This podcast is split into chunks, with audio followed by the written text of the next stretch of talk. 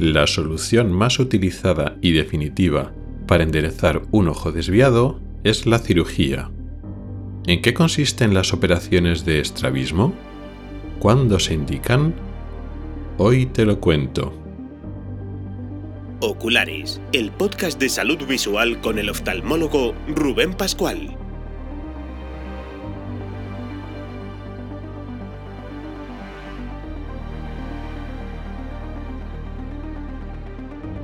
Bienvenido al episodio segundo de febrero de 2024. Comenzamos.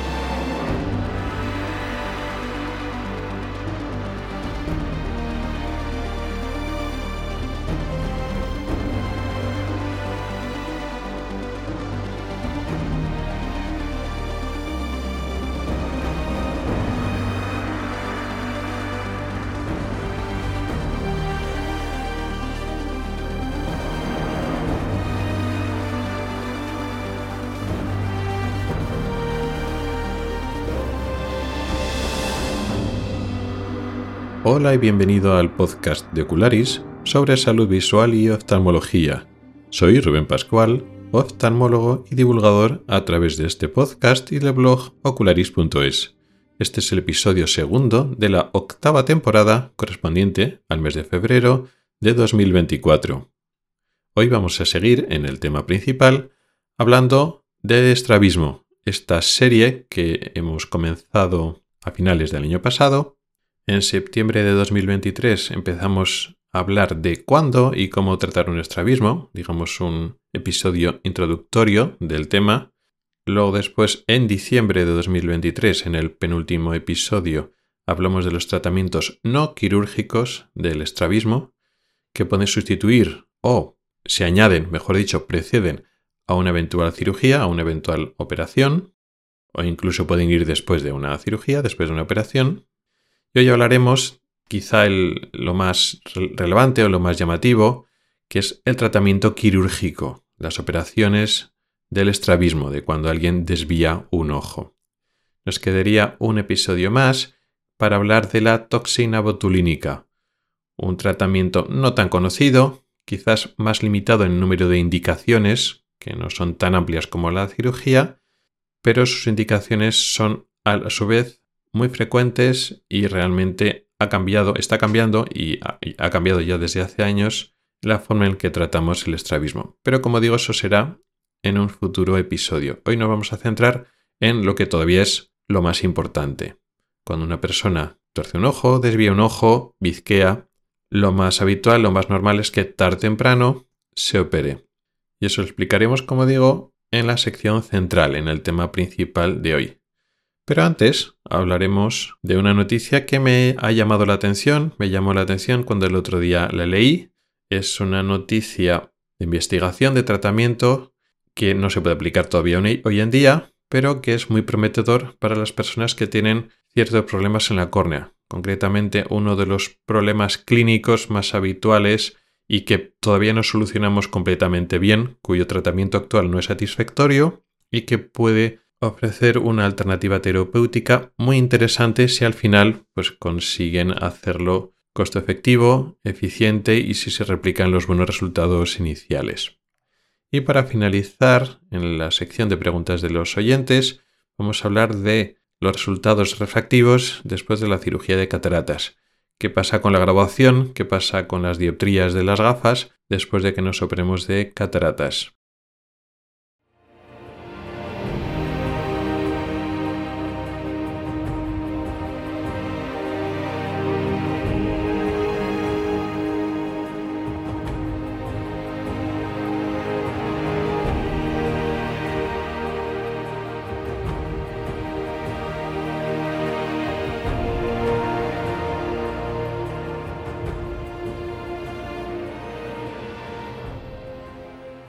La noticia de hoy viene de finales del año pasado, de noviembre de 2023.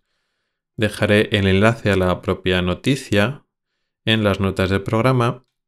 Y es una noticia de investigación de futuros tratamientos, pero ya no es una investigación tan lejana, porque ya es un estudio en humanos con resultados del tratamiento. En el ámbito de la investigación y la experimentación en oftalmología, pues podemos ver muchos resultados, líneas de investigación más o menos prometedoras, pues eh, que se hacen en el laboratorio, cultivos celulares o hacen, a veces lo hacen en ojos de ratones, por ejemplo, que son interesantes, pero todavía están alejados de lo que puede llegar en la práctica habitual. Sin embargo, en el experimento de, de hoy, el que vamos a hablar hoy, ya estamos hablando de 21 pacientes con una enfermedad que le ponen un tratamiento y que vemos que los resultados son positivos.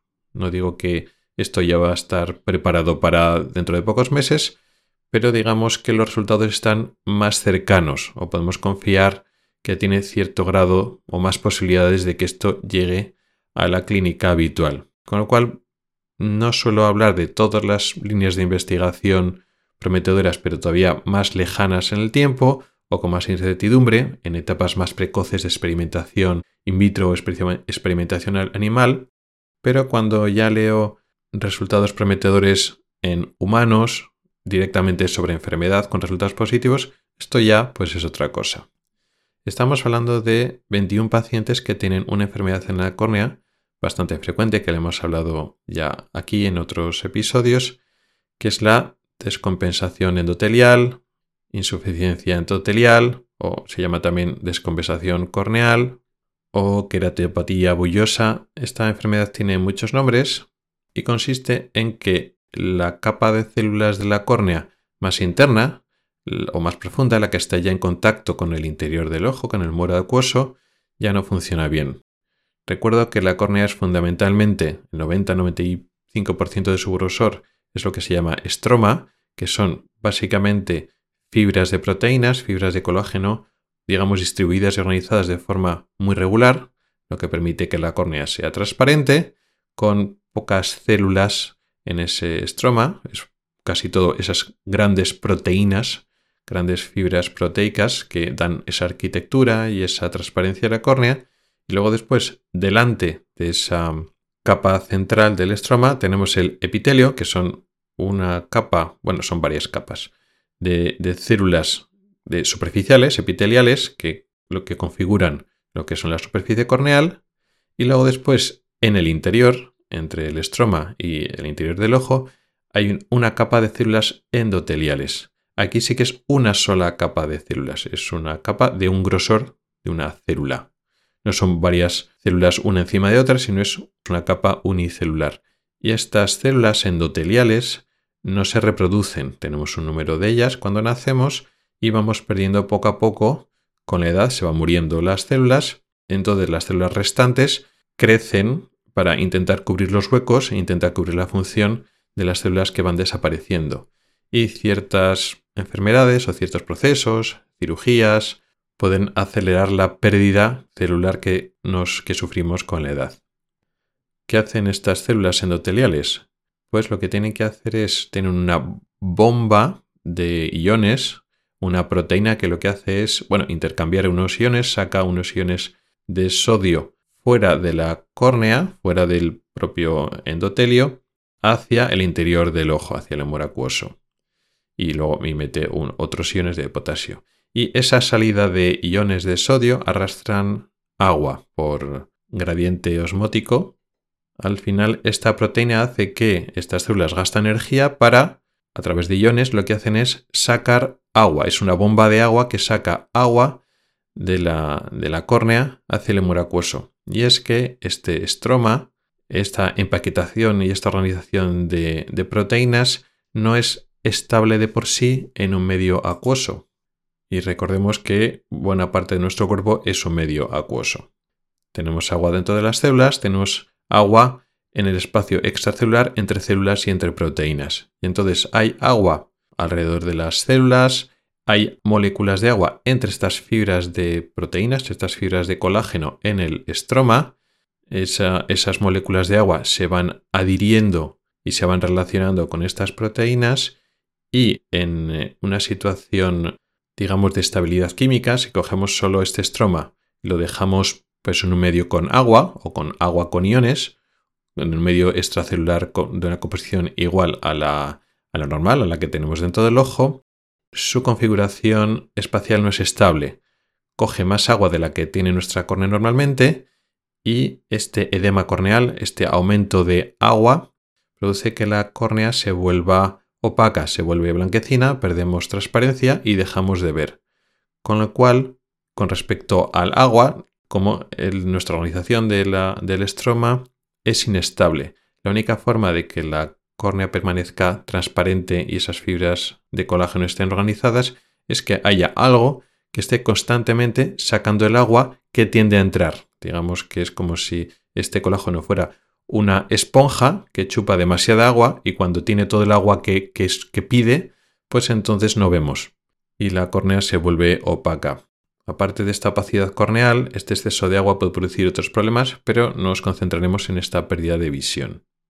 Y esto es lo que hace el endotelio. El endotelio, pues lo que hace es constantemente sacar ese agua, por lo tanto necesitamos que el endotelio funcione bien, que saque la suficiente agua para que la córnea esté estable y transparente. Si no es así, si tenemos una insuficiencia endotelial, eso quiere decir que la función del endotelio de sacar agua es insuficiente, pues la córnea se descompensa. También se llama descompensación corneal a ese edema corneal. La córnea se vuelve blanquecina y entonces perdemos visión. ¿Qué es lo que hacemos cuando el paciente, pues por una enfermedad, una degeneración de ese endotelio, pues se van muriendo esas células de forma acelerada hasta que llegan por debajo del número crítico, no pueden sacar la suficiente agua y pues la córnea se descompensa, se vuelve opaca. La solución es fácil porque, como decíamos, ese endotelio, esas células, no se reproducen por sí solas, no pueden regenerarse ellas solas. La solución hasta ahora es compleja. Existe un tratamiento de mantenimiento con unas colirios o unas pomadas que pueden ayudar a sacar el agua hasta cierto punto a través del epitelio, pero muchas veces ese tratamiento es insuficiente, sobre todo en fases más avanzadas de la enfermedad. Como tratamiento definitivo está la cirugía, antes había que sacar toda la córnea y cambiamos toda la córnea en bloque con las dificultades y los inconvenientes que tiene para el paciente y los riesgos y complicaciones de que fracase el trasplante. Ahora hay una cirugía mejor, menos agresiva para el ojo, que es el trasplante de endotelio. Dejamos el resto de la córnea, el estroma, el epitelio y entramos dentro del ojo, quitamos el endotelio dañado, insuficiente, donde tiene pocas células, e introducimos un endotelio de una córnea donante. Este procedimiento es muy complejo técnicamente, hace falta un cirujano pues, muy experimentado con esta técnica, el trasplante de endotelio no es fácil, hace falta pues una córnea donante, hace falta preparar el tejido de la córnea donante, extraer el endotelio y prepararlo para la cirugía. No es fácil, entonces hace falta mucho material, banco de córneas, preparar el tejido y además esta, esta cirugía puede fracasar. Por supuesto, no todos los hospitales pueden hacerlo. Significa que muchas veces si tú no vives en una ciudad grande, pues te tienen que enviar a un hospital de referencia con las dificultades y los problemas de accesibilidad que eso te da. Bueno, pues el estudio consiste en que han cogido 21 pacientes con descompensación corneal, con pérdida de visión, y le han aplicado un nuevo tratamiento que consiste en, en vez de hacer un trasplante de endotelio, que como decíamos es una técnica compleja, difícil de preparar, difícil de hacer, han inyectado en la cámara anterior del ojo, en ese humor acuoso que hay justo detrás de la córnea, estas células endoteliales que previamente estaban preparadas. O sea, no se trata de una operación y poner un tejido de una capa de células con su membrana basal, con su dificultad de manipulación y adaptarlo y aplicarlo a la córnea enferma. No, aquí no, aquí es una inyección de unas células, pero claro, esas células se quedan flotando en el humor acuoso. Bueno, pues estas células tienen metidas unas nanopartículas magnéticas. Después de la inyección, que es un procedimiento muy fácil, el paciente se coloca boca abajo y se coloca un parche magnético, que lo que hace es esas células son atraídas por el parche, con lo cual se quedan pegadas y aplicadas en el endotelio enfermo, en el endotelio de la córnea que está descompensada. Yo cuando lo leí me parecía ciencia ficción, la verdad. Pero parece que es así. De hecho, en esta serie de 21 pacientes, pues en los resultados a los seis meses no inmediatos, el edema corneal había mejorado y la agudeza visual había mejorado.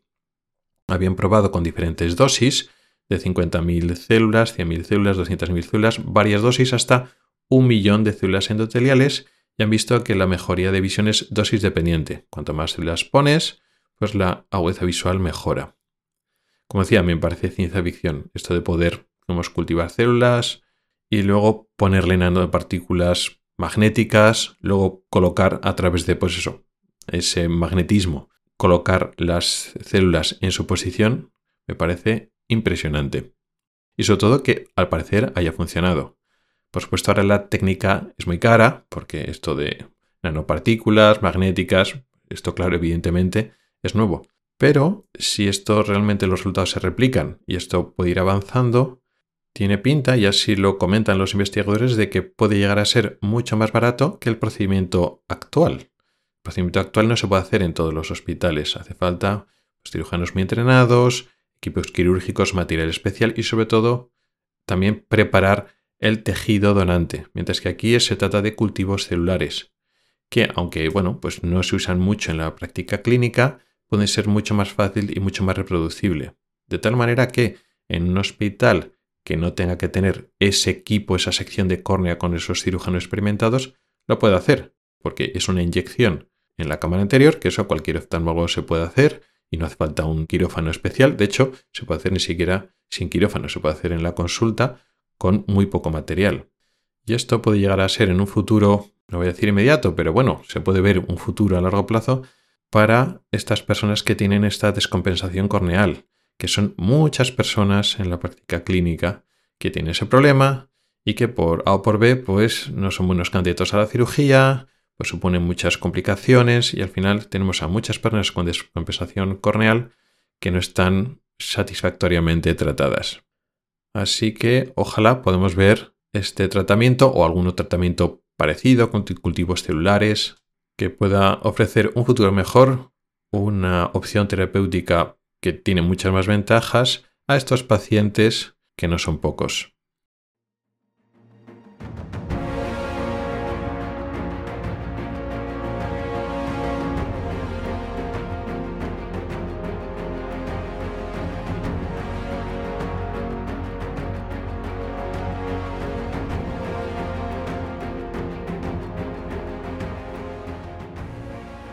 Y entramos en el tema principal de hoy, que es el tratamiento quirúrgico del estrabismo, las operaciones para solucionar los ojos desviados.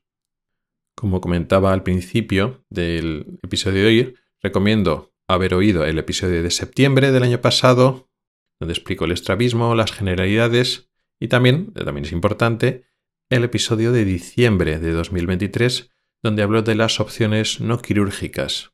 Más que nada porque muchos estrabismos. Primero, no tenemos por qué operarlos o no operarlos en este momento. Ya estuve explicando que a veces, pues, bueno, pues la cirugía tiene sus complicaciones, pero además posibilidades de que el estrabismo vuelva, depende cuándo operamos, y por eso a veces, pues sí, se puede plantear una cirugía a medio o largo plazo, pero quizá no convenga operar en ese momento actual, porque los resultados, el pronóstico no es tan bueno como si esperamos un poco más, depende pues eso, del crecimiento, de los cambios anatómicos del ojo, todo eso ya lo estuve explicando. Y también expliqué que hay estrabismos que se solucionan con gafas, que se solucionan si mejoramos la visión de uno de los dos ojos, estrabismos que se han descompensado pero vuelven a compensarse, vuelven a corregirse solos, sin cirugía, si mejoramos la visión de los ojos. Todo eso es súper importante porque podemos evitar la cirugía. Pero es que además, como ya expliqué en el episodio de diciembre, también son tratamientos acompañantes, no es una cosa la otra, no. Al final, para meternos a la cirugía, tenemos que meternos con unas condiciones óptimas para minimizar el riesgo de fracaso quirúrgico o de recurrencia del estrabismo después, tiempo después de la cirugía. Y para eso necesitamos las gafas idóneas, una corrección adecuada de la graduación, porque eso afecta al estrabismo, afecta a la desviación. Teniendo todo esto en cuenta, una vez hecho todas estas medidas previas y quedando todavía un estrabismo suficientemente relevante o importante o que lo nota el paciente o que quedan síntomas, problemas o visión doble, entonces es lo que nos tenemos que plantear. ¿Se opera o no se opera? Porque no siempre hay que operar. No es tan sencillo como, ah, el ojo está desviado, a quirófano, ya está, no. Después de tomar esas medidas previas de, bueno, pues las gafas, la graduación, tomar unas medidas fiables. A veces no es suficiente con solo una medida, sino a veces tenemos que tomar más medidas en días diferentes. Cuando ya tenemos hecho los pasos previos y tenemos información suficiente sobre cómo es ese estrabismo, no solo la desviación, sino los cambios de esa desviación en las posiciones de la mirada, restricciones o alteraciones de los movimientos oculares que son relevantes con respecto a la cirugía, cuando tenemos ya un diagnóstico y tenemos una descripción, una definición clara de cómo es el estrabismo, entonces es necesario una discusión con el paciente o con la familia para decidir si se opera ahora, si se opera después o si realmente hay que operarlo en este momento. Hay que discutir las ventajas, desventajas de operar ahora, operar después o no operar. Y entonces si decidimos operar, pues entonces vamos adelante, explicamos el procedimiento y vamos adelante con ello, pero no antes de una discusión, de una conversación entre el cirujano, el paciente o los familiares para entender qué es lo que queremos hacer, para aclarar y tener unas expectativas realistas. No es, no es simplemente tan fácil como tuerzo el ojo, me operan y ya no tuerzo el ojo. A veces se percibe así de sencillo, a veces la realidad se acerca bastante a ese concepto, o por lo menos lo que percibe el paciente al final, después de la cirugía, es eso, pero en la realidad lo que hacemos es un estrabismo grande, suficientemente grande como para que se descompense o sea visible o cause síntomas, pues entonces lo convertimos en un ángulo suficientemente pequeño para que esos síntomas o ese problema de que la desviación se, note, pues eh, disminuimos esos síntomas o estos problemas hasta que incluso pueden que esos problemas desaparezcan. Pero convertimos un estrabismo grande en un estrabismo pequeño.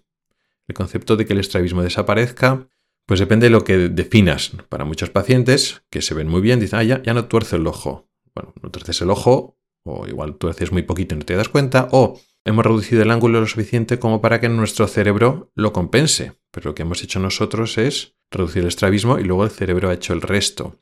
El tema no es tan sencillo, porque realmente el estrabismo, en muchos casos, es un problema que no es conocido para nosotros, no es un problema periférico en el que los músculos estén funcionando mal, o no primariamente periférico, sino es un problema central, algo en el cerebro de la regulación de los movimientos oculares, de la coordinación de los ojos no ha ido bien, y eso es lo que ha desencadenado el estrabismo. No siempre es así, a veces hay una parálisis muscular, o un traumatismo, o algo que ha afectado a un nervio o a un músculo, y eso origina el estrabismo.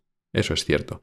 Pero en la mayor parte de los casos, los músculos inicialmente y los nervios inicialmente estaban sanos y es el estrabismo se origina en el cerebro, en el sistema nervioso central. Luego, secundariamente, un estrabismo ya a largo plazo, cuando están los ojos torcidos durante mucho tiempo, eh, surgen alteraciones musculares secundarias. Algunos músculos se vuelven más fuertes, se vuelven más hiperactivos y otros músculos se vuelven más débiles y entonces surge un desequilibrio secundario. Pero es secundario a algo en el cerebro que lo ha originado. Entonces, claro, si la mayor parte de estos estrabismos, sobre todo los primarios, los que no son secundarios a otras enfermedades, sino los que surgen porque sí, sin causa que nosotros podamos identificar, si la mayoría de estos estrabismos surgen en el cerebro, nosotros no estamos operando el cerebro, ni estamos haciendo cambios en el cerebro que es el origen del problema. Lo que estamos es cambiando la función de los músculos, recalibrando periféricamente un problema que no es periférico, que es central. Con lo cual, hasta cierto punto, no estamos realmente solucionando el estrabismo del origen. Que eso no quiere decir que los resultados sean malos, al contrario, la mayor parte de, las personas operadas de estrabismo están muy contentas con los resultados, pero hay que tener eso en cuenta, que estamos solucionando los efectos de un problema que muchas veces está en otro lado. Y no estamos operando la raíz del problema, estamos operando las consecuencias. ¿Y qué es lo que hacemos? Pues operamos músculos.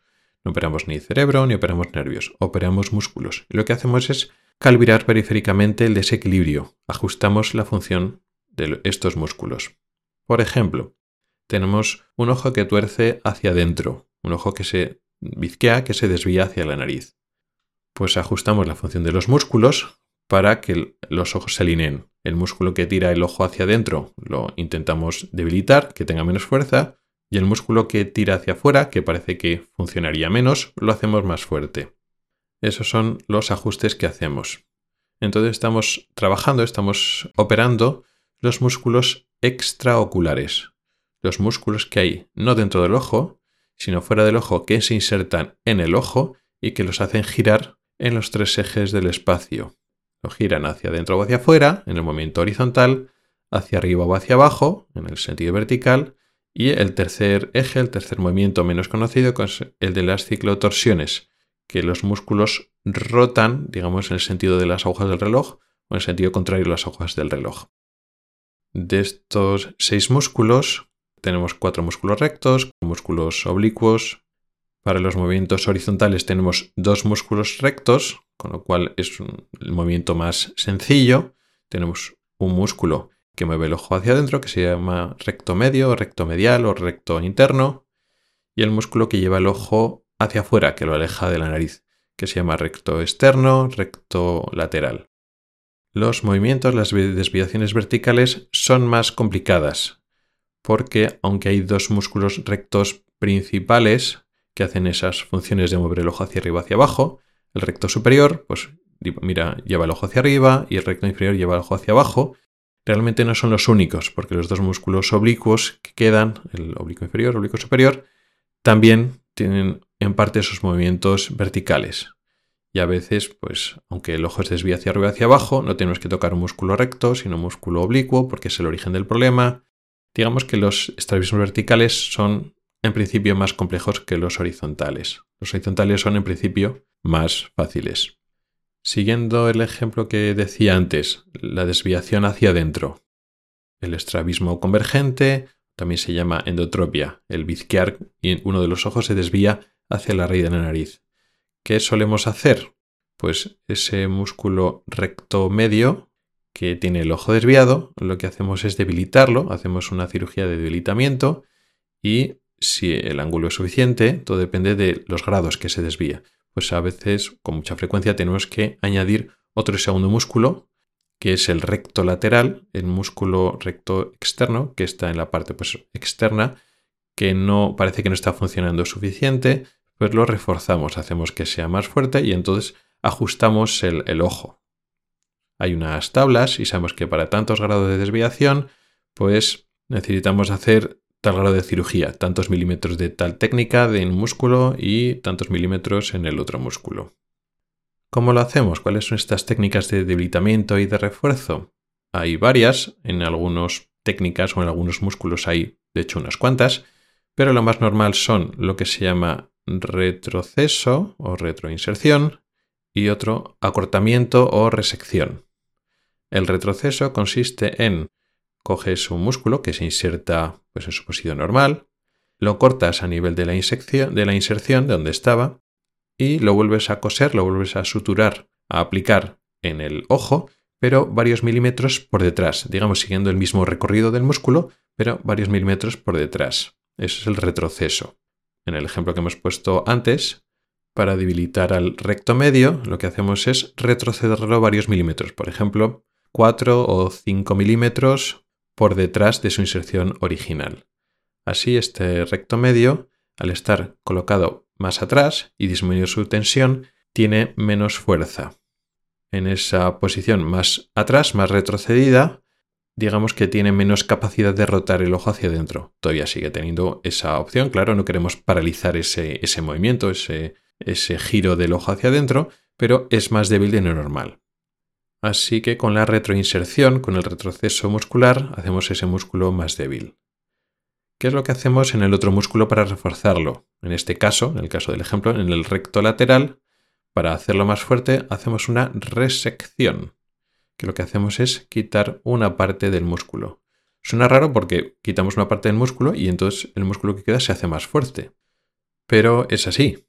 El músculo se queda más tenso, con lo cual, añadido a la fuerza que hace por la contractura, a la contractura voluntaria del músculo, está la fuerza elástica. El músculo es como si fuera una goma elástica y al quitar una parte y colocarla en la inserción original, esa goma elástica se queda más tensa, con lo cual hay unas fuerzas elásticas que hacen, que tiran del ojo hacia la posición de ese músculo, hacia la dirección de ese músculo, de forma pasiva, sin que el músculo se contraiga. Luego después, cuando el músculo se contrae, pues hace su, fuerza normal. Pero de forma pasiva, digamos que tira de ese, del ojo hacia esa dirección. Con lo cual, esa resección que hacemos es quitar, pues eso, 5, 6 milímetros, 7 milímetros, lo que haga falta. Quitamos de esos milímetros de justo detrás de la inserción y el resto del músculo lo cosemos a la inserción original. No lo colocamos por detrás ni por delante, sino al mismo sitio en la sección original, pero se queda ese músculo más tenso. Eso se llama resección. También se puede hacer como sustituto a la resección lo que se llama plegamiento o aplicatura. Sin cortar el músculo, para que, digamos, sin perder esa parte del músculo, pues cogemos una sutura, le ponemos, en vez de suturar en la inserción, pasamos unos hilos 6 milímetros por detrás de la inserción y luego esos hilos lo pasamos por la inserción. Entonces el músculo queda doblado, queda plegado por debajo de, ese mismo músculo, de tal forma que la porción de músculo que estaba 6 milímetros atrás ahora está suturada al lado de la inserción, con lo cual el resultado es más o menos el mismo. Se queda el músculo tirante porque has perdido esos milímetros de longitud. Pues con este sistema de retroinserción-resección, retrorese, que es que se suele llamar para cortar, pues solemos operar el 90-95% de las, de las cirugías, tanto horizontales como verticales. También se puede hacer retrocesos y también resecciones de los rectos verticales, del recto superior y recto inferior. Y en los oblicuos, sobre todo el oblicuo inferior, que es el que más operamos, aunque recibe otros nombres, realmente el, debilitamiento del oblicuo inferior, que es la técnica más habitual, ya digo que puede tener otros nombres, no deja de ser una especie de retroinserción, aunque a veces el trayecto donde, como retrocedemos ese músculo, no es exactamente el mismo trayecto, sino lo movemos un poquito más adelante, pero bueno, para simplificarlo es más o menos lo mismo que una retroinserción. Lo colocamos más atrás, ese músculo pierde fuerza, por decirlo así, al colocarlo más cerca de su otra inserción, ese músculo tiene menos tensión y al estar colocado en otra posición del globo ocular, tira menos de ese globo y entonces tiene menos fuerza. Hay otras técnicas de cirugía mucho más elaboradas, hay desplazamientos, hay técnicas de suplencias, transposiciones musculares, cosas que pueden ser, llegar a ser muy complejas, muy interesantes, pero es para un número muy reducido de estrabismos. La gran mayoría de estrabismos lo hacemos con estas técnicas más o menos simples, reproducibles de debilitamiento, reforzamiento, retroinserción o resección o plegamiento. Realmente podríamos hablar mucho más sobre las propias técnicas quirúrgicas, suturas que utilizamos. Hay varias maneras de retroinsertar o de resecar un músculo. Cosas curiosas como que podemos operar el ojo sano para que el ojo desviado se coloque en su sitio, que es algo muy sorprendente cuando se explica a los pacientes. No lo hacemos siempre, no es habitual, pero a veces lo hacemos así. Pero eso ya sería meterse ya en muchos detalles que ahora mismo no merece la pena. Vamos a eh, centrarnos en lo que le puede interesar más al paciente o al familiar, más que a la técnica quirúrgica, lo que hacemos exactamente en quirófano, qué es lo que supone para el paciente de bueno y de malo. ¿Qué inconvenientes tiene la cirugía de estrabismo? Primero que hacemos cicatrices, tenemos que abrir la conjuntiva, que es ese tejido, esa telita blanca semitransparente con vasos sanguíneos que cubre el ojo por delante, excepto la córnea, y por tanto cubre también las inserciones de los músculos.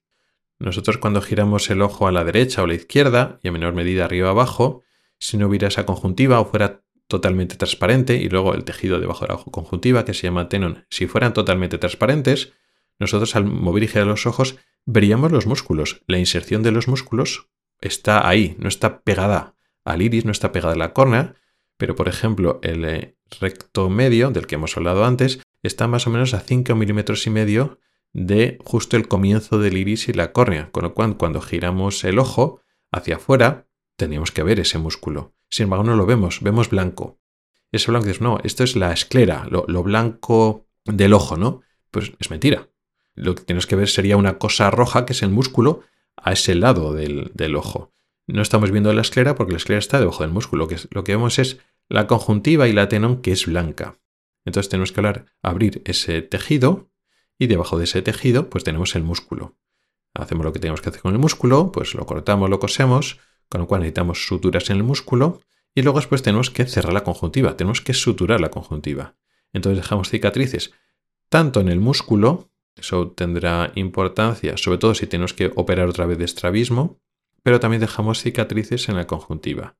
¿Esas cicatrices son visibles? Normalmente no. Lo que tienen que entender los pacientes, muchas veces le preguntan, bueno, una operación me dejará cicatrices, pero no operamos a través de la piel. O sea, no hay puntos, ni, ni una raja, ni una herida en la piel. Las heridas siempre son en la conjuntiva. Con lo cual, pues sí, al principio el ojo está rojo, dejamos unas suturas que normalmente se van en pocas semanas, ellas solas. Las suturas suelen ser muy pequeñas, muchas veces los pacientes no lo ven, pero a veces sí. A veces eh, cuando se miran al espejo pueden ver como un hilito muy pequeño, de color, por ejemplo, azul, si es la sutura que utilizamos habitualmente, pero esos, esos puntos se deshacen solos en poco tiempo. Pero quedan unas cicatrices que normalmente pasan desapercibidos para los pacientes, pero nosotros podemos verla en el microscopio. Pero esas cicatrices en la conjuntiva pueden tener cierta importancia, lo mismo, si tenemos que volver a operar el estrabismo o otras cirugías del ojo que también tengan que abrir o tengan relación con esa conjuntiva. Entonces es bueno saberlo porque nosotros cuando operamos los ojos no queremos ir acumulando cicatrices en esas zonas, porque cuando explicamos, dijimos en los capítulos previos, Queremos ahorrar cirugías a largo plazo. Si operamos, por ejemplo, estrabismos horizontales en niños o adolescentes que no tienen muchos problemas en ese momento, pues operamos una vez, es muy probable que haya que operar otra segunda, otra tercera vez. No queremos acumular cicatrices en esas mismas zonas, porque sí, podemos operar un músculo, podemos ir a operar el otro ojo si tenemos que ir a una segunda cirugía, pero otra tercera cirugía ya tenemos que reoperar músculos ya reoperados, con lo cual hay cicatrices tanto en el músculo como en la conjuntiva. Y eso pues, puede llegar a ser algo problemático en la operación. No es tan sencillo como, bueno, pues opero y ya está. No, hay cicatrices y entonces, aunque eso suele pasar desapercibido para los pacientes, tenemos que tenerlo en cuenta porque no queremos hacer muchas cicatrices en estas áreas, tanto en los músculos como en la conjuntiva. Además de esto de las cicatrices, hemos hecho un cambio de anatomía en los músculos. Los músculos, hemos dicho, pues están unos milímetros por detrás o están acortados otros milímetros. Tenemos unos límites.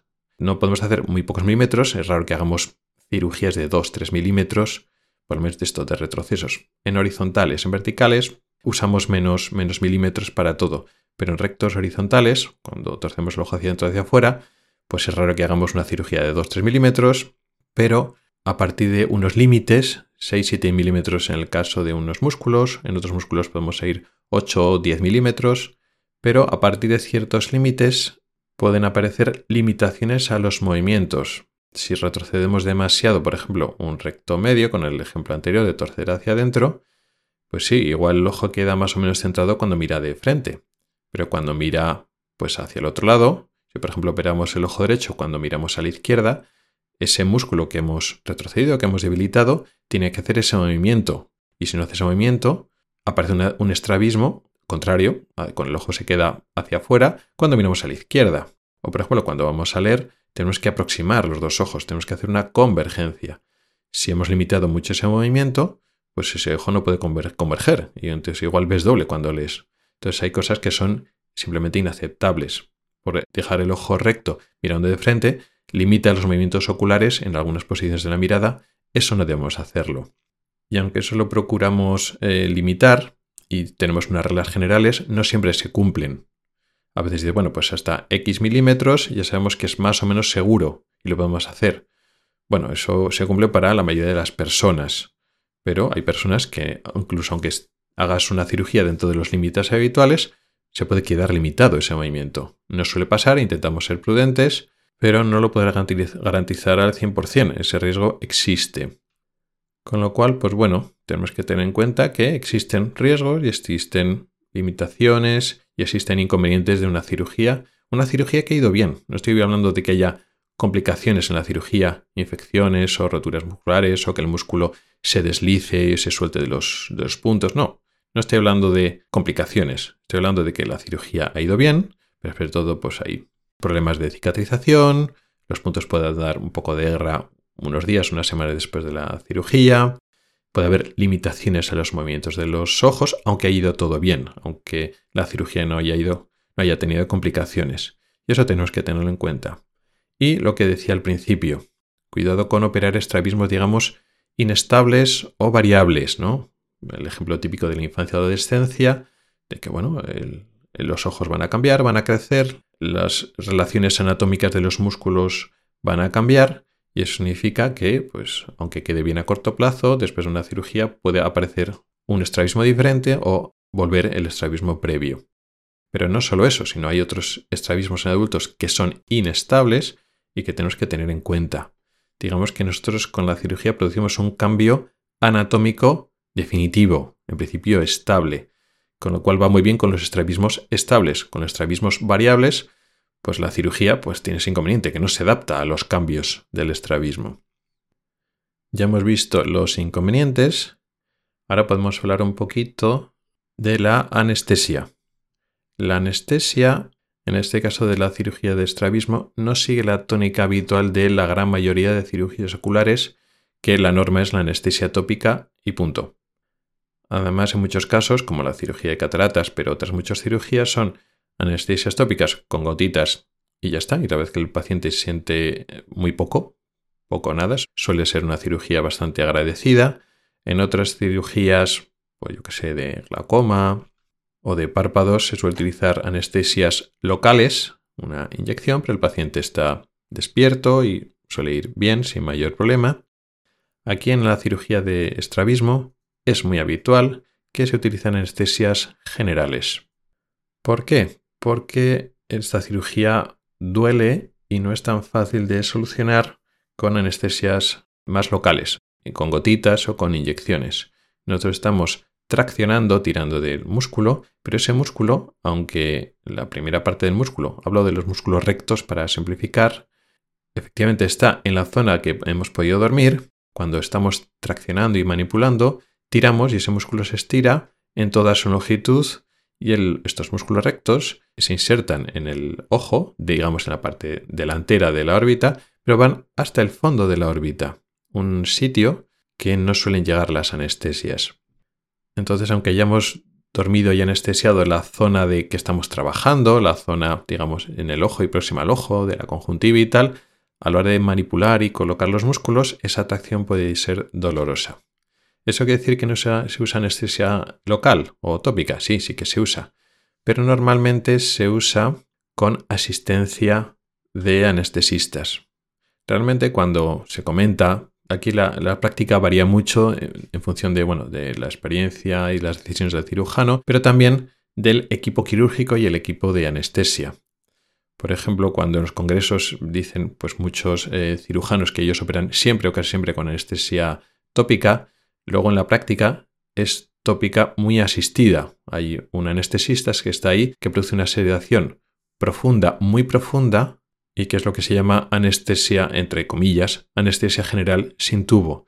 Está con una sedación tan profunda que el paciente no es consciente y no reacciona a las tracciones y las maniobras que si fuera una anestesia tópica de verdad, sin participación de anestesia y sin participación de medicaciones sedantes pues ya importantes, pues sería imposible de realizar.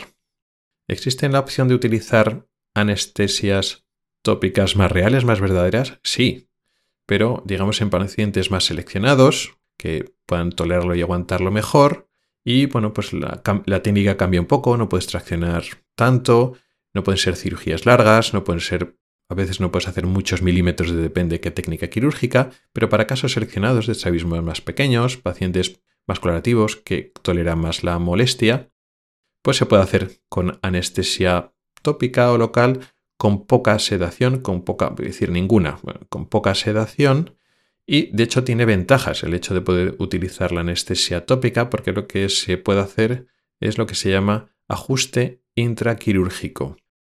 Eso quiere decir que si el paciente está despierto y colaborador, pues tú puedes ajustar, puedes hacer un, colocar el músculo a unos milímetros y como el paciente está despierto y puede mover los ojos, puedes explorar al paciente durante la cirugía, comprobar si los ojos están rectos, todavía están un poco desalineados, Dices, ay, pues todavía le queda un poquito, voy a hacer un par de milímetros más. Y entonces deshaces el nudo, haces dos milímetros más, vuelves a suturar un poco el músculo, pero el nudo, pero sin hacerlo del todo, la exploración. Ah, mira, ahora está perfecto, ahora está recto. O sea que lo del ajuste intraquirúrgico está muy bien, pero como digo, hace falta una colaboración muy estrecha del, del anestesista, porque hace falta una sedación y una colaboración del paciente. Y para cirugías más largas o más exigentes, que hacer más dolor, hace falta una sedación muy profunda. Y depende de nuestros anestesistas, a veces cuando yo he tenido conversaciones con ellos, dice, mira, para tener una sedación profunda, que tengo que estar muy pendiente de la respiración, que si tiras del músculo, que si no tiras, mira, le pongo el tubo y yo estoy más tranquilo. Entonces hay anestesistas que lo controlan más con eso. Otros anestesistas en otros sitios dicen, no, mira, yo controlo esta sedación profunda, pero están ahí, ahí vigilando al paciente y lo dicen, no, esto es anestesia tópica. Bueno, tú les agotas anestesia tópica, lógicamente, para dormir y que minimizar el dolor y la sensación que tiene donde estás trabajando, pero realmente el paciente tolera las maniobras quirúrgicas por la sedación, por la asistencia del anestesista, o sea que no es la anestesia tópica que entendemos con otras cirugías. Con lo cual, pues bueno, al final, si nos van a operar estrabismo y dicen, no, le vamos a dormir, pues es lo normal, no pasa nada, no es que sea ni peor ni, peor, ni mejor ni peor cirujano, se trata de más una decisión de anestesista de tener controlado. Si el anestesista pues puede controlar con una sedación profunda, que es casi como una anestesia general, pero sin tubo, vale. Que no, pues con tubo, una intubación, pues más controlar la respiración. Al final eso no es muy importante. Hay que entender que la cirugía de estrabismo, la, la manipulación de los músculos, es una cosa, produce molestias que no se puede ser controlada de forma habitual con las gotas o las inyecciones que se usa para otras cirugías, que es más superficiales. No se trata de un párpado o el interior de un ojo, se trata de un músculo que está muy profundo en la órbita, que se mete en la cuenca del ojo muy atrás y eso hay que controlarlo de alguna manera. Y por último, como resumen para que entendamos lo que es el tratamiento quirúrgico, la operación del estrabismo en comparación con otras variantes de tratamiento, con las limitaciones que hemos dicho antes, no estamos operando el cerebro, con lo cual no estamos operando la causa, estamos operando los efectos, la situación de los músculos. Pero a pesar de eso, de esas limitaciones y los inconvenientes de operar estrabismos que son variables o que no son estables en el tiempo, con todos esos problemas y limitaciones, incluso los inconvenientes, los inconvenientes son superiores a cualquier otra solución en comparación con los prismas que hemos explicado anteriormente, los ejercicios o incluso el uso de gafas, lógicamente tienen más riesgos y más inconvenientes la cirugía. Eso es cierto.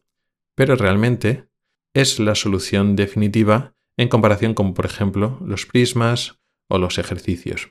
Si comparamos eso con el, uso de gafas, no tiene comparación porque si un estrabismo eh, se corrige con gafas es que no se debe corregir con estrabismo, no, la comparación no se admite. Pero claro, sí que es cierto que las gafas están corrigiendo el factor. Y entonces con las gafas, pues el ojo que, sí que es cierto que se queda recto. También es cierto que si tienes las gafas, el ojo se vuelve a torcer. Pero sí que es cierto que estás enderezando el ojo. Sin embargo, cuando tú utilizas un prisma, efectivamente el prisma tiene muchos menos riesgos e inconvenientes, pero tiene inconvenientes, como ya explicamos en el episodio que hablamos de los prismas, pero el prisma no está colocando el ojo en su sitio, no está corrigiendo el estrabismo, está corrigiendo la visión doble, por ejemplo, está corrigiendo algunos síntomas, pero no está enderezando el ojo y tampoco es una solución definitiva. Y eso pasa lo mismo con los ejercicios, excepto, como ya explicamos, para un estrabismo muy concreto y no tan frecuente como es la insuficiencia de convergencia, que ahí sí los ejercicios tienen efecto a largo plazo y pueden corregir y solucionar el estrabismo. En el resto de estrabismos, los ejercicios, pues sí, hacen una mejoría de los síntomas, del estado del estrabismo aparente a corto plazo, pero no es una solución a largo plazo.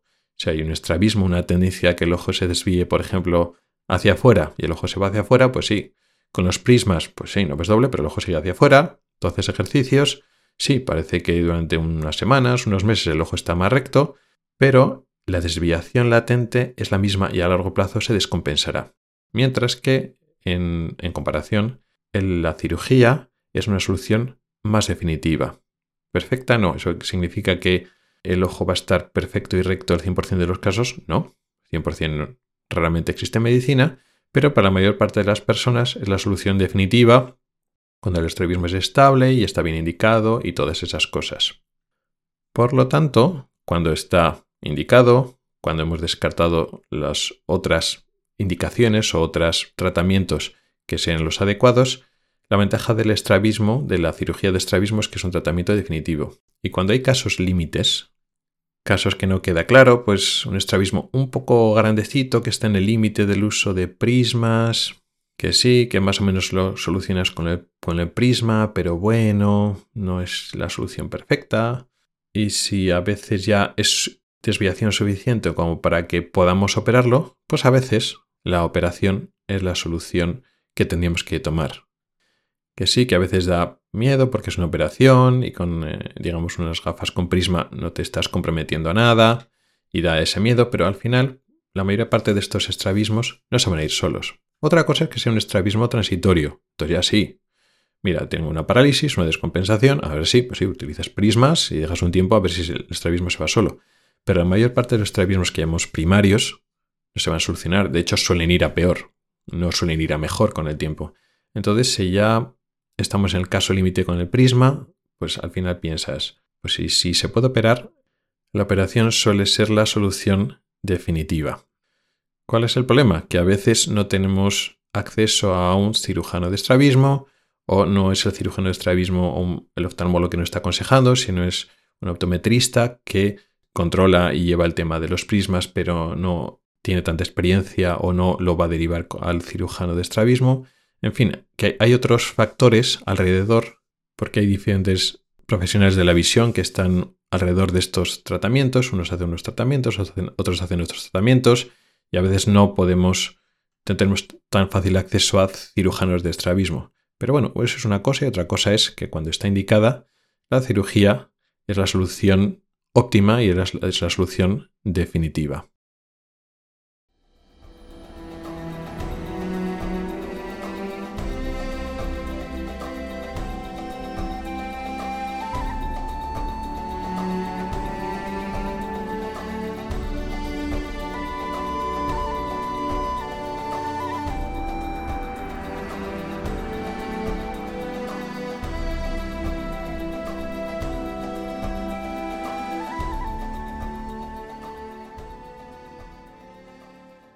Y por último, en esta sección de preguntas de los oyentes, saco colección una pregunta que me ha llegado por correo electrónico, que me pregunta si hay cambios en la refracción en relación a la cirugía de cataratas. Me pregunta el oyente si aparte de la visión próxima se puede cambiar la visión a distancia. Bueno, pues la respuesta es sí. La refracción suele cambiar mucho, tanto en la visión próxima como a larga distancia, en una gran parte de los casos. Siempre no, porque si previamente a la cirugía pues no teníamos casi graduación, éramos hemétropes o casi hemétropes, y eso significa que no necesitamos casi graduación para mirar de lejos, y pues eh, como la mayor parte de los casos calculamos la lente intracular para que el ojo se quede hemétrope, pues antes eras hemétrope y después de la cirugía eres hemétrope, pues no hay casi diferencia. En estos casos no, la visión a larga distancia no cambia prácticamente y puede cambiar la visión próxima. Digo puede, depende un poco de la edad. Porque cuando operamos de cataratas y ponemos lo que se llama lentes monofocales, las lentes que solo enfocan, tienen un punto focal, solo enfocan a distancia, que es la mayoría de los que se operan de cataratas, se utilizan lentes monofocales y en el ámbito público casi todos los, iba a decir todos, pero por no pillarme los dedos, casi todos los hospitales pues solo tienen eh, disponibles las lentes monofocales. Por lo tanto, con esa lente no puedes enfocar de cerca, con lo cual has perdido totalmente tu visión de enfocar de cerca. Entonces, ¿eso significa que después de la cirugía tu visión próxima va a cambiar? Depende de si tú eres capaz de enfocar de cerca o no. Si ya tenías una edad a partir de los 60 y muchos 70 años o más que ya no enfocabas nada de cerca, pues el hecho de quitar tu cristalino natural, tu lente natural que es el cristalino, y sustituirla por una lente monofocal que enfoca de lejos y no enfoca nada de cerca, pues tu visión próxima es igual de mala, por decirlo así. Digamos que tienes que necesitas un aumento de cerca, pues una adición a las progresivas, por ejemplo, pues lo que pueden ser 2,5, 2,75, 3 dioptrías. Pero si te operas de cristalino, de cataratas o de cristalino, y eres un poco más joven, si estás operando con 60 y pocos, 50 y tantos años o más joven, ahí sí que se puede notar. Porque eh, con estas edades efectivamente tienes vista cansada, pero no está tan desarrollada. digamos que has perdido cierta capacidad de enfoque de cerca, pero todavía tienes algo de enfoque. Tu cristalino ha envejecido, pero no tanto como para que no puedas enfocar un poco a media distancia. Y esa capacidad de enfoque a media distancia sí que se pierde cuando te operas de cataratas, lo mismo, si te ponen la lente monofocal. Con lo cual, pues si antes necesitabas para leer de cerca una edición de, yo que sé, una, una y media, y a media distancia, o yo que sé, 80-90 centímetros, pues no necesitabas graduación, pues después de operarte, sí, al margen de que de lejos te hayas quedado igual de bien y no haya cambios, de cerca efectivamente sí necesita más adición, y a media distancia, pues ya lo notas. Antes podías funcionar, tu ojo, tu cristalino natural enfocaba a media distancia un poco, ya no enfoca nada, porque el cristalino artificial, esa lente intraocular, no tiene capacidad de enfoque a media distancia o a cerca. Entonces sí, la visión próxima se puede afectar, como he estado diciendo, pero la visión a larga distancia también, sobre todo, si tenías una graduación previa. ¿Qué es lo que generalmente no cambia? Si tienes astigmatismo. Si tenías previamente astigmatismo, más o menos simplificando un poco, se te queda igual. Nuevamente existe el concepto de lentes tóricas. Lentes tóricas significa que son capaces de corregir el astigmatismo. No tiene que ver con lentes multifocales. Lentes multifocales significa que tienen varias eh, distancias de enfoque, porque puede ser de lejos, de cerca o media distancia, etc. Las lentes tóricas son monofocales, pero corrigen el astigmatismo. Eso también se puede ofrecer en algunos hospitales públicos no en todos. Y tampoco, también hay unos límites de astigmatismo. Muchas veces si tienes uno, uno y poco, pues no te ofrecen lentes tóricas, sino se ofrecen a partir de dioptrías. Bueno, cada hospital y cada sitio tiene sus, sus reglas y, y sus límites. Y en algunos hospitales pues no hay posibilidad de poner lentes tóricas. Por lo tanto, pues hay que informarse. Pero si no tienes un astigmatismo grande, por lo tanto no te pueden ofrecer las lentes tóricas, o directamente en tu hospital o tu clínica o tu centro no te puede poner lentes tóricas, pues entonces tu astigmatismo no se puede corregir. Lo que sí que se puede corregir son el resto de defectos, es decir, la miopía o la hipermetropía. Si eres hipermétrope, la solución es fácil. Tenías graduación de hipermetropía, al ponerte las lentes normales, las lentes morfocales, se te corrige la hipermetropía en general. Nunca puedes garantizar cero, te puede quedar un pequeño residuo de miopía o de hipermetropía, pero normalmente, salvo sorpresas o problemas, se te corrige la hipermetropía, con lo cual vas a enfocar de lejos mucho mejor que antes de la cirugía. Y con la miopía pasa lo mismo, pero normalmente ya hace falta un poco de conversación con el paciente para que él elija, porque muchos miopes, sobre todo miopes no muy altos, están acostumbrados a ver de cerca o media distancia bastante bien sin gafas y están acostumbrados a quitarse las gafas para ver de cerca. Y entonces en ese contexto, pues se habla con el paciente. ¿Quiere usted ver bien de cerca sin gafas, aunque necesite graduación para ir de lejos? O al revés. Hay algunos miopes que no, que pues son miopes porque es así, pero si le ofreces la posibilidad de ver de lejos sin gafas, porque quieren hacer más actividades de lejos, prefieren eso, llevar unas gafas de cerca, unas progresivas con adición de cerca, como la mayoría de las personas. Así que para el miope está la posibilidad de quedarse hemétrope, es decir, enfocando muy bien de lejos y eliminarle toda la miopía, o conservar una parte de la miopía. No mucha, no tiene sentido un miope de 5 dioptrías que se quede con 5 dioptrías, porque es mucho, pero le puedes dejar pues entre una y dos dioptrías, dos y media, si lo quieres ver así. También depende de su actividad. A veces, no, mira, es que estoy muchísimo con el ordenador. Pues entonces no le dejas dos o dos y media que es una, distancia de lectura más cercana, el ordenador está un poco más lejos. Entonces, un poco se puede hablar cuánta miopía quieres dejarte, si te quieres dejar miopía. Si te quieres quitar toda la miopía y enfocar de lejos, también perfecto. Con lo cual, y resumiendo, efectivamente, cambia la, visión a distancia, el astigmatismo no cambia casi, excepto si tienes un astigmatismo alto y te pueden poner unas lentes tóricas, o si estás en una privada, pues las lentes tóricas igual te pueden poner con menos, eh, digamos, el límite del astigmatismo es mucho más bajo. Y en la privada encima te pueden, está la posibilidad de que te pueden ofrecer el enfoque eh, de cerca y de lejos con los problemas y las ventajas que puede tener eso. Pero en general la cirugía habitual con las lentes habituales que se ofrece en el ámbito público, el astigmatismo se quedaría así, salvo astigmatismos altos en los hospitales o centros que pueden ponerte estas lentes especiales para el astigmatismo, las lentes tóricas, pero con respecto a la hipermetropía y el astigmatismo, te lo pueden corregir, la hipermetropía se corrige por norma y la miopía, bueno, te puedes quedar con una parte de la miopía o corregirla entera un poco a tu decisión. Y luego la visión de cerca, pues sí, con respecto a cómo te hayas quedado de lejos, pues lo que necesites. Si te han dejado algo de miopía, pues de cerca vas a ver mucho mejor. Y si te han dejado bien de lejos, pues necesitarás la adición completa, como si, digamos, el ojo hubiera estado envejecido del todo.